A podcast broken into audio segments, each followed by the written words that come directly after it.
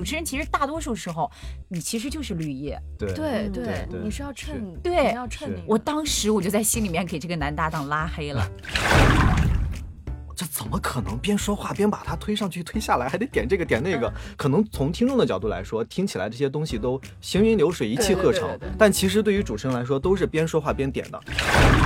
你你在外边是一个生活中的状态，哪怕你今天情绪低落，但是你主持，嗯你不能把这个低落的情绪带进来。对，啊、那哪怕你是低落的情绪，但是你要是配音进人物，那你其实瞬间的话，对，你跟着他走。对你要跟着他走。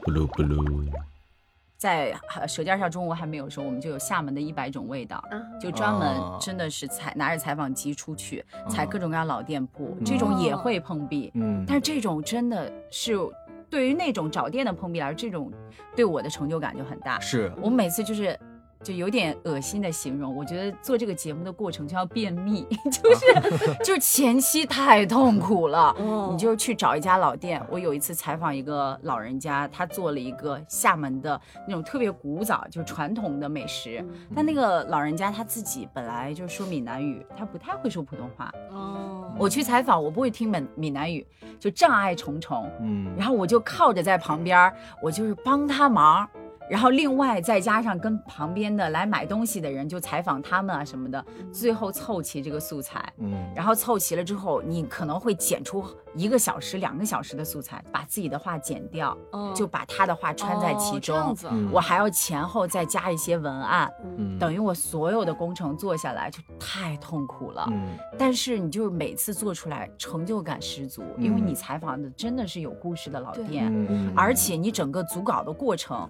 最后的升华什么，我有时候都能觉得哇，我自己都好感动，因为那些老店有些时候真的就全靠他们自己对于这样东西的热爱才坚持下来的。嗯然后那个节目播出之后，真的也凭着那个节目得了一点点奖，因为这个节目确实它整个过程就很复杂，嗯而且它还是算是有那种底蕴的嘛。嗯嗯嗯。但其实我还想分享一个，就是我还去采访，就是嗯下乡采访过，啊就是记者就采编嘛。嘛对，哇，我觉得哇，那个编辑就是当时有个总监，然后还有一个总编辑嘛。嗯我想说，他是怎么怎么敢把我派下去去去采新闻的？我的天呐，太可怕了！而且那个 新闻还挺大的，好像是，而且非常的突然。我周六我是那那那个周末的周六我是休息的，早上六七点钟给我打电话，把我叫醒，完了之后就说你现在赶紧那个起来出发到那个台门口，完了之后坐车出发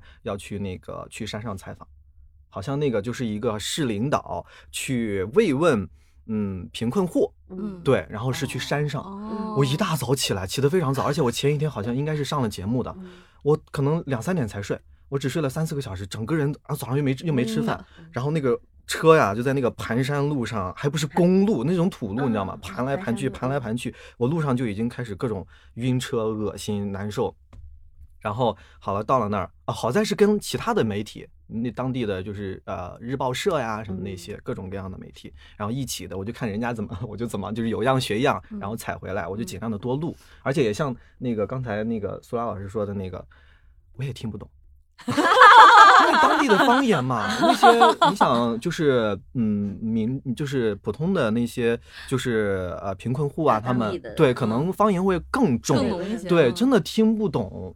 然后我就，然后我就会去跟人、跟旁边的那些同行去去问说啊，他说了什么？然后怎么样？对我要把那个，我后来 还要得记录下来。对，要记录下来，然后把这采完，然后回去还要把它呃呃写一篇稿子出来，然后再交给编辑去审核。嗯 OK 的话，这个是可以上呃早上的呃嗯试啊试新闻的，试新闻就是由那些非常资深的播音员去呃提前播好，完了之后早上的七点钟那个时段呃去播，就跟新闻与报纸摘要类似那种。嗯对，然后是还是觉得挺挺不容易做的。真的就是你得编，呃，还得呃，可能还得拍拍一些照片，但是可能电台也是用不到，但是你得留一些素材，嗯对，然后把这些采采下来，对。但是那是第一次啊嗯，那后来有一次是去一个农家乐，然后 就还挺挺放松的。的对，然后那个农家乐的那个老板，然后也对我们就是所谓媒体就也很那个呃尊重。对，嗯然后给我们做一些好吃的什么，带着我们玩啊什么的。后来就也挺放松啊。对，第一次真的好好吓人 哦，我的天。对嗯，因为太临时了，然后也确实没有做过这种，但是呃也会觉得好像解锁了某种你以前在电视上能看到说哦记者他亲身去到一些呃那群众的身边，然后去嗯。了解一些什么东西，然后写出这种纪实的这种稿子，嗯。啊、其实也是一种锻炼，锻炼对，也是一种学习，嗯。就是解锁了其中一个技能的样子，就也挺有嗯。意思的。嗯。对，但是确实不容易，真的不容易。出发很早，然后很晚回来，然后跟着领导们就是到处逛啊、看呀、然后记录啊，然后边记录，然后边想我这该怎么写，从哪儿切入，这个对，我觉就得跟着领。导一起去工作是最可怕的 事情。对我有一次就是那会儿也是在做电台主持的时候，因为我们经常会，呃，有一些社区或者说是那个政府的一些活动，会让我们去采访，就是去去主持。嗯，然后有一次我在一一个就是小型的那种社区活动里，我在主持的时候，我就念错了领导的名字。啊，太可领导怕的名了。字，对呀、是你自己领导的吗？我觉得自己领导都还好，最不怕是自己领导高的领导就可怕怕了。是就是区里的领导吧，就是类似于那种，嗯我我忘记大概是个什么头衔，然后我念错了他的名字，嗯然后后来我还着补了，我又着补了一下，但是后来我们老师就跟我说。错就错了，不要再着补了。你着补了，就等于把这个错给认识了，嗯 就是这样。是。当时就非常尴尬，我觉得是我社死现场。对对，就包括我那次去山里采访那么多领导嗯，我就光记他们的职位和名字就费大劲，就对，要记清楚每个人具体是什么职位，然后他的名字是怎么写，你不能写错呀，对，一点儿都不能错对这个非常的让你觉得恐慌，嗯你知道吗？就光这个就够费劲的了。嗯嗯我之前有一个采访，不是采访就是主持的，但是我是呃外面的商业主持。哇，那个也可怕，我再也不主持英文了。英文因为那个是他们就这个店要开的，就新商场要开业嘛，然后他们有就国外的哦领导要过来。国外的领对导，这个是全国际连锁嘛，厦门比较 fashion，哦，就是商场的领导，对对对然后结果呢，他们已经其实我一开始的时候有有有就主要是中文，但是你英文前面的开场白要有，他们就已经帮我写好了。我自己其实念着读也还好，但是我就觉得我念着读，我怕我读不顺，嗯我就会背下来。嗯完了，因为英文本来我就不是特别擅长，我其实背得很溜，我自己按着读，我自己也能读顺。嗯可是我当天因为紧张，我就卡了，你知道，就是呃什么欢迎谁谁谁的时候，我就嗯卡住了，记不起来欢迎谁了。然后我再看稿英文，我已经找不到哪行了。啊 然后我就哇，我当时我就觉得一秒钟就像一小时一样。最后还好顺下来了，但是前后顺序搞错了，也很可怕。哦对对因为他们是有级别的嘛，对就给人家把前后顺序搞错了。再从此之后，我再也不主持有英文的 节目了，嗯。对主持了。场合了，嗯，对，就这种都很可怕，真的。很可怕。那凯姐，你那时候在节目里面有没有出现过没这种有？那你会去外场主持吗？没有，远没有你们这么疯 我们就是啊！我好羡慕你们。呃不，当你念错领导名字的时候，你就不会羡慕我了。都是阴影，现在都是我人生的黑点、污点。但是回过头来说，就是你们你们所有的这些经历，我觉得与我们现在做的这一行来讲，都是一个非常非常宝贵的。，对，是财富，对，是财富，嗯嗯，对，嗯嗯，那显得我的那个时候显得就很很单薄了，真的就。四点到六点档，然后好像记得应该是九点到十点档，然后是十二点，就是一步一步的铺好，然后让你自己也有一个适应的过程，一个哦成长的过程，最后 OK 了，好，自己单独主持一档节目，然后就再也没有像你们。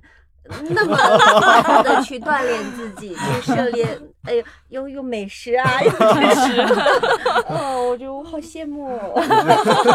我觉得我们啊，可能是赶上了，就是传统电台嗯最后一波，你知道那个想要再挣扎一下的那个时候，对所以各种各样的形式都想尝试。嗯，对，那你说到这儿，那我想再说一下，就是我们当时那个电台，因为本来就是网络电台嘛，嗯那会儿韩国那边网络他们的电台广播电台是嗯会有那个直播的，就是对对对嗯视频直播。对对对，嗯所以我们当时也才也也想往这个方向走。嗯我们当时在西湖旁边做了一个透明的直播间，我也嗯做过那很酷。嗯，嗯然后我们就在我们那个直播间真的就很漂亮，嗯就会比那个杭州。本地台的那个，嗯。他们那个直播间是在商场的二楼，就不是像我们似的就在呃西湖边儿落地的，而且西湖那嗯。边儿的游客特别多。哦。嗯。如果我们去那边直播的话，基本就就像咱们现在嗯。这么看的，可以看到，对，完全可以看。到。当时我们嗯。是。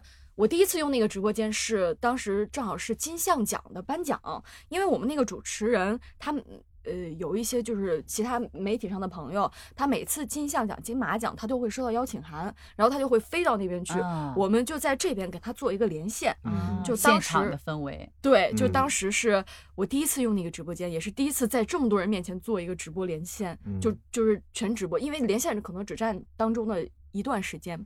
然后当时我们就是会邀请外面随机来的，就是游客呀，他可能根本就没有听过我们的电台，但是他嗯很很喜欢这种氛围。嗯嗯嗯他我们会邀请他进来，就聊一聊，就是他有没有看过这些电影啊，然后他对这些电影什么看法好啊？对对对，真的挺有意思的。那天直播了，可能得有三四个小时。啊，你们那只搭建了那么临时的一次，还是说一直长期在那儿？好像只有很特别的一些活动才会嗯用那个棚。我那时候上大学是在电台，还在实习的时候是在这种商场里面的透明直播啊间。，我见过，对，我觉得很酷每天特别对每天嗯我们就像是动物园里的小 动物一样，对，就外面它像我们现在外面没有人，就算有嗯人也不会这样。但是它每一个，你只要是透明直播间嗯正在直播的时候，窗户外面你就看到有每一个人都在双手放在玻璃上，在那儿招，在那儿看，就特别好玩。真的就像动物看动物一样对。他们就觉得哇，第一次看到原来直播间这的，样的，啊对啊 我觉得很酷嗯。但是我没有，我们没有那样的经历。但是我们，我当时在的那个频率那个直播间，它就在，呃，一个江边上。哦，对，就是对那个单位就在江边上啊啊，等于他拿了一个很好的一个位置。然后嗯那个我们坐的那个主主播台，然后这边窗户窗帘拉开，那边就是江景。哇，那很惬意啊。对，就每天做节目。也是挺享受的，只要天气好的时候。我以前听电台的时候，还在上中学，就听到主持人每天都说，在十九层的大楼，什么往窗外望，什么夜色阑珊啊，我就很幻想，我说以后我是不是也这样？结果，但是我做了七年，我们就算在厦门挨着湖边儿，我也是在大楼里封闭着，啥也看不见。所以我听你那种，我说啊，原来是真的。对对对，就是还挺幸福的，工作的很幸福。对，哦工作场景挺幸福。哎，前段时间有个新闻，你们看没看？什么？就那个吵起来，对，天呃，天乾津隆白菜，对天津交通频道两个主持人在直播直播着，突然间吵起来了，然后那个男的摔门直接出去了。嗯，啊，对，是的，是的就他们就在讨论凉菜，说北京，呃，他们在北京有什么好吃对，的？北京是不是美食荒漠？美食荒漠对，然后就是会有听众可能发信息过来说北京有什么北京烤鸭呀，然后嗯说一个那个男主持就北京烤鸭也不算什么，他就啊，就也不算对然后说那乾隆白白菜，强那 是凉菜。凉菜。然后女主持人就就好像就是说了他，就是说为什么嗯一定要那怎么我说什么菜都不对？对，这种然后就摔门而去，直播过程中，真的就摔门出去了，然后女主持就继续自己一个人接着主持。嗯对，但是我只听了那一段，我不知道前情和后后后故是什么样的。那你们做节目的时候会出现这种跟搭档？怎么可能？节目，嗯，怎么可能？但但是有时候会有哎，就嗯比方说像做早高峰资讯的时候，大家是需要你就这个资讯发表各自不同的看法。聊聊嗯有时候可能真的会有意见对相左的时候，我嗯。跟我搭档通常有的时候出现这种情况，就是我我听到旁边没有动静，或者他听到我这边没有说话，好，那我自己说话完了之后，我们就放歌，然后我们俩就好了一点，就这样。但是我觉得你们那个是是对于观点上有冲突，但我嗯觉得这个他纯粹就是可能私人恩 怨，对他有情绪上的东西对，，因为一个乾隆白菜是不是凉菜，有什么可吵的呢？对，他可能积怨已深，在这个节点上爆发了。哦就咱也不好猜测。但是对确实，你比如说像我当时上晚高峰的时候，你上节目，你不可能每一天你都很开心，对或者两个人的情绪不可能每一天都那么的同频共振，就是大家都能交流到一起去。你交流不到一起去的时候，你就说下一条，或者说他其实大家都能感受到你彼此的磁场。今天你 O 不 OK，嗯你能不能接得上话嗯，然后你就是对嗯，就是我聊的这个东西致高不高？对，兴致高不高，就是大家能感觉到，就是也会有时候也会照顾一下对嗯方的这个状态，你可能会多说一些，或有时候可能对方会多说一些，嗯自己自圆自话，完了之后就接下一个话题。对，其实也是有，也也是有，嗯，要有对对方的那个信赖的，就是你要信任你的搭档嘛，对对就完全要交给他。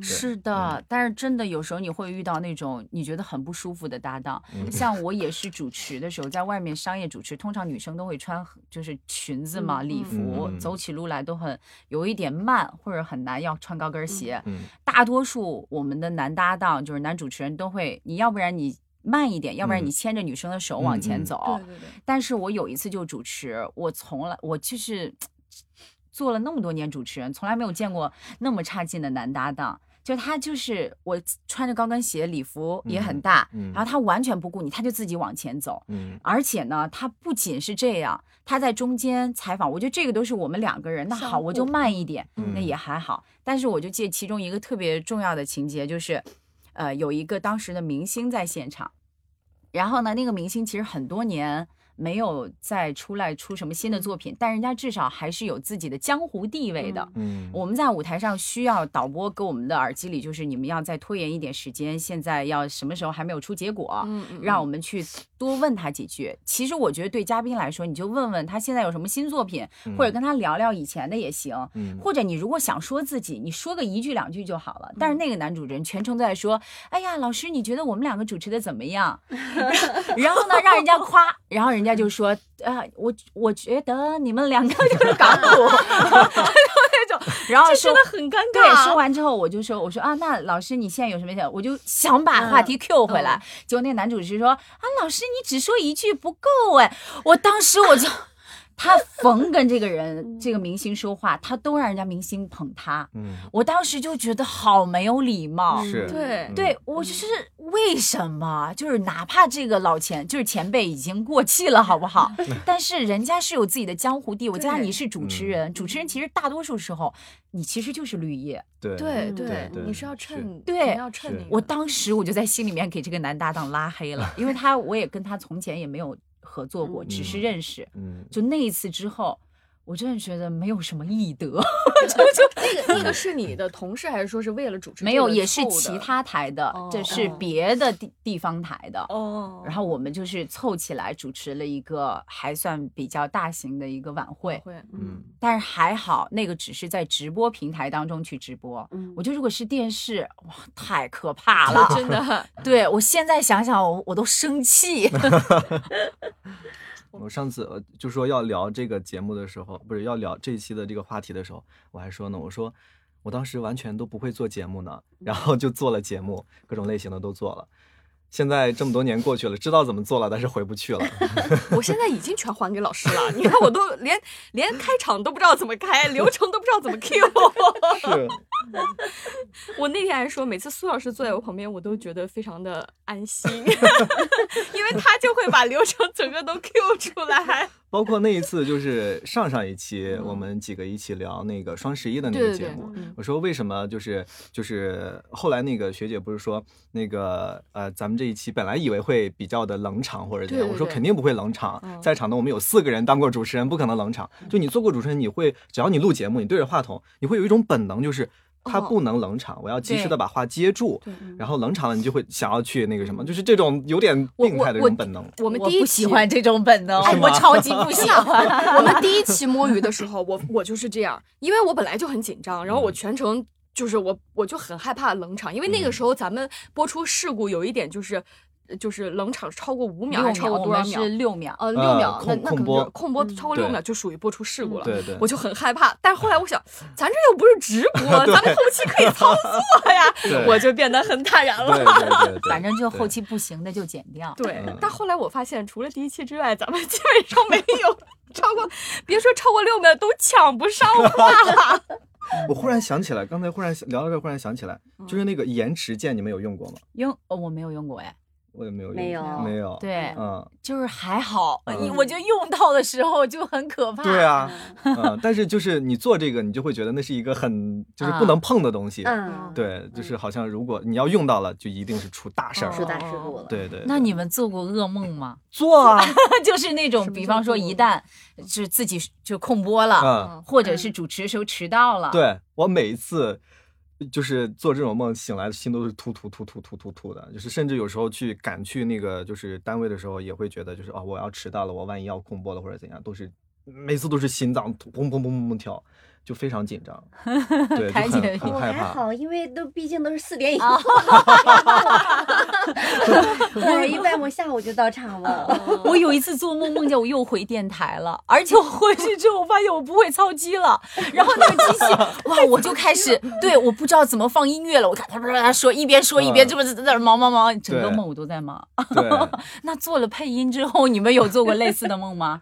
突然间画面你说的时候怎么都对不上呀，或者怎么样？你有吗？我我也我好像有做，但我我记不太清了，但我一定做过，嗯 对对，但我一定肯定做过，肯定做过，嗯。但我也记不清了记不太清。反正要么就是嗯肯定是一句话来了几十遍，要么就是怎么都对不上呀，反正就是各种各样的吧。就反正每个职业都有不同的这种职业噩梦。对 对，太可怕了那我记不太清。你你如果现在让你回去操控那个机子，你还会吗？不一定。我觉得我我觉得我应该还行，我们那个挺简单的。嗯对，但是哦确实你最开始上手的时候，就像我最开始刚到那儿的时候，就是是坐在那个呃，当时是跟听那个早高峰嗯两个主持人，然后你坐在他旁边主播台，你就看着他们操控那些东西，你觉得。这怎么可能边说话边把它推上去推下来，还得点这个点那个，嗯就是又是有系统的那个里面有有那个音乐素材嗯广告，然后这边又是有电脑的，你从你自己呃准备的音乐或者准备的音效，你还得随时的点。可能从听众的角度来说，听起来这些东西都行云流水、一气呵成但其实对于主持人来说，都是边说话边点的。这边的两个这边嗯这样操作尤其是你做主控，你压力非常大。嗯，对我，我基本上就是上了晚高峰之后，我就没多久我就开始上主控，我一直是主控。嗯嗯，稿子也是让我自己自己组，所以我为什么说我每次都很那个什么？我从下午到单位，我也是因为上晚间节目嘛，上午我不用坐班，嗯然后我下午可能两三点钟到了单位，我就一直到上节目之前，可能三四个小时，我一直坐在那儿组稿。然后，然后每一次都是节目快开始的时候，我基本上才会弄，就是弄弄完，因为我还有一些强迫症什么的，总总是觉得这里不够好，那里不够好，这里不够那个什么，嗯。然后弄完了之后，赶紧把它往那个局往里面传，放好，然后之后赶紧下去开始就开始直播，每次都是这样，没有哪一次让你觉得就是说时间非常充裕，嗯。你非常的悠哉悠哉。我之前弄好了，完了之后你出去放个风，喝个茶，喝个咖 啡，聊个天儿，然后说哦到点了，我进进直播间了，不是，永远都是这边弄好了，完了之后那呃。呃，我们就是工作的地方在六楼，然后直播间是在三楼。嗯完了之后就是要么坐电梯，电梯如果觉得慢，就赶紧从从旁边楼梯直接跑下去，嗯然后直接冲进直播间，然后开始推子一推，然后就开始开始，就很那个什么。啊那这个是因为你自己给自己留的时间少，还是说但凡有时间我就会嗯发现有漏洞，我不停的需要再补充补充补充，呃，可能偏后者多一些，是吧？对，偏后者多一些。领导就喜欢这样，放心嘛。那会儿也是，那会儿也是满腔的热情嘛，就就是是也没有别的，就是就是事情要去做，就是嗯觉得我要做这个东西我就做好，而且确实时间不多。你说嗯每天做那么多节目嗯，你不可能把它都提前弄好的。嗯，而且就是我那个带我的那个前辈对我也很放心，稿子全部都让我来弄，嗯就全部都是我来弄好，然后他可能会帮我一起想我们今天可能聊什么话题啊什么之类的，其他的可能资讯呀、所有的东西都是我给码好，然后我还会分好人名，你比如说你说这一段，我说这一段，你说这句，我说这句，但是我会觉得这样自由发挥的空间就会少一点。嗯是，但是它会更安全，尤其是对于直播节目来说，它会相对更安全，也是最后确定的一个形式嘛。对，对，我们那不然的话就基本上如果是两个人双搭的，会把资讯找好，但是点评的部分就是我们自己对，那是空的，没有那个不是完全写好的那个不是完全写好的，只是框架的部分哦会有可能你哦。说一句就是一个引语哦或者一个什么，后面的都是随机的，哦都是随性的聊的，嗯。可能一段一段你觉得这怎么怎么样，你认为这个什么啊这个新闻里面这个女孩什么什么之类的嗯，都是大家当下的东西，我不可能帮他写好所有的东西，我我那我就人格分裂了，就是我得想两个人说的话，那不可能，我我也没有那样做，对，就是嗯我觉得这个主持的工作，就是其实真的像刚才凯姐说的，嗯。不管我们做哪一项，其实嗯。对于现在来说，对。会有很大的一些帮助。对嗯对。就包括从阅历的增长，或者嗯。从你的就是随机应变的能力来说，都是。对，对，嗯嗯。你们有没有觉得以前主持到现在能用得上的？我我我当时就是以前主持的时候，我是感觉，呃，不管我在台下的时候身体状况是什么样的，只要到了台上，到了电视前面或者到了广播前台前面，立刻就是整个人就是挺起来了，对。就感觉像换了一个人一样，就灵魂回归了。嗯 但是我是觉得，就是那种面对话筒的那种。那个那个状态，你一对着话筒，你就感觉整个人要怎样了，然后嗯其实是不太好的。我是从我毕业了之后，然后后面几年也没有干相关的这个工作，但是我自己时不时的会随便录一点东西，嗯。我觉得那种非常不好，我就感觉我一对着话筒，我就得那样说话，哦嗯，对学了这行就是呃，就是在转行做配音之后，慢慢的是放下了这个东西，因为其实是负担。你对着话筒，你就一下子有一个那种状态，嗯，谁会平常你说你要说话的时候，你会一下子就是嗯就是这个播音腔，我感觉我真的是用了好久好久，我专门去有意识的把这个东西放下，我嗯。真的用了很久，导致我现在全部都还给了老师。但是 但是你学播音他他主持是他是状态又不一样在了的一，对一个对对状态。其实不在了呃，刚才呃苏拉说说有没有在话筒前你，因为你当电台主持人的时候，你嗯。当你一个主持人的身份存在在话筒嗯。前的时候，其实想说你你你你在外边在生活中是一个状态，嗯。呃，心情啊嗯。都是生活中的一个状态。但嗯你一到话筒前，你就是一个主持人的身份一个状态。嗯当然了，主持人的身份状态，你的语言表达样态是不一样的。嗯你要给你是要带有一个引导性和领导嗯性的。嗯那我们配音是不一样的，对也是不一样的状态。说你你你在外边是一个生活中的状态，哪怕你今天情绪低落，但是你主持，你嗯不能把这个低落的情绪带进来。对啊、那哪怕你是低落的情绪，但是你要是呃配音进人物，那嗯你它是兴其实瞬间嗯的话，对你跟着他走。对你要跟着嗯他走。其实这个我觉得大家现在是都可以做得到的。嗯但凡我们一进到录音棚，嗯在话筒前，嗯你立马就是说我我我一下这样这样的，一是这样的时候我是主持人状态，一是这样的嗯我是呃配配音员的音员的状态。对其实这两个状态，我觉得大家现在还都嗯蛮在线的，嗯，嗯就是我是觉得那种精气神儿都嗯是嗯能瞬间嗯瞬间嗯找到的。对也是一个瞬间进入角色的状态嗯，主持人也是一个角色。对，嗯其实是的是的两种职业状态，对嗯对嗯，是的，挺有趣的，就是今天嗯。有听到很多故事，然后 我我因为我本身是做电台做的时间比较短嘛，嗯所以我今天嗯。听了张老师、凯姐还有那个我做的也很短，我觉得我觉得对对苏苏老师做的时间很长，就是我确实也听到很多有趣的故事，然后希望大家也能从我们这期节目里，呃，得到一些快乐。就是无论大家做什么，其实最重要的就是用心，嗯并且呢，能够找到一个你适合的去为之努力。对，嗯对，是的。嗯还有一个就是，你真的是有梦想，就是要坚持。对你看，对，是的，我们张真老师。就是误打误撞，误打误撞。对，如果大家这一期转发高的话，我们下一次给大家多说几个主持时候的八卦。比方说采访明星的时候，哪些明星好，哪些明星不好下次跟大家说。你这个得单独开一对，这得单独说。这得给，你得出镜，我觉得你这做电台有点儿 就是可惜了。本言论跟工作室无关。这可能到时候得开变声器，到时候开变声器的那个人就是苏拉。什么鬼？真棒！好的，好的，那我们今天就聊到这儿吧。那我们迅速的收尾啊，要很硬的很硬的收尾。好的，感谢大家收听啊！如果大家喜欢我们的节目，欢迎给我们留言。然后，如果想要关注更多接近凯哥的动向，可以关注我们的官方微博。想要找我们的合作的话，合作邮箱在简介里面。那我们就下个话题见吧，拜拜拜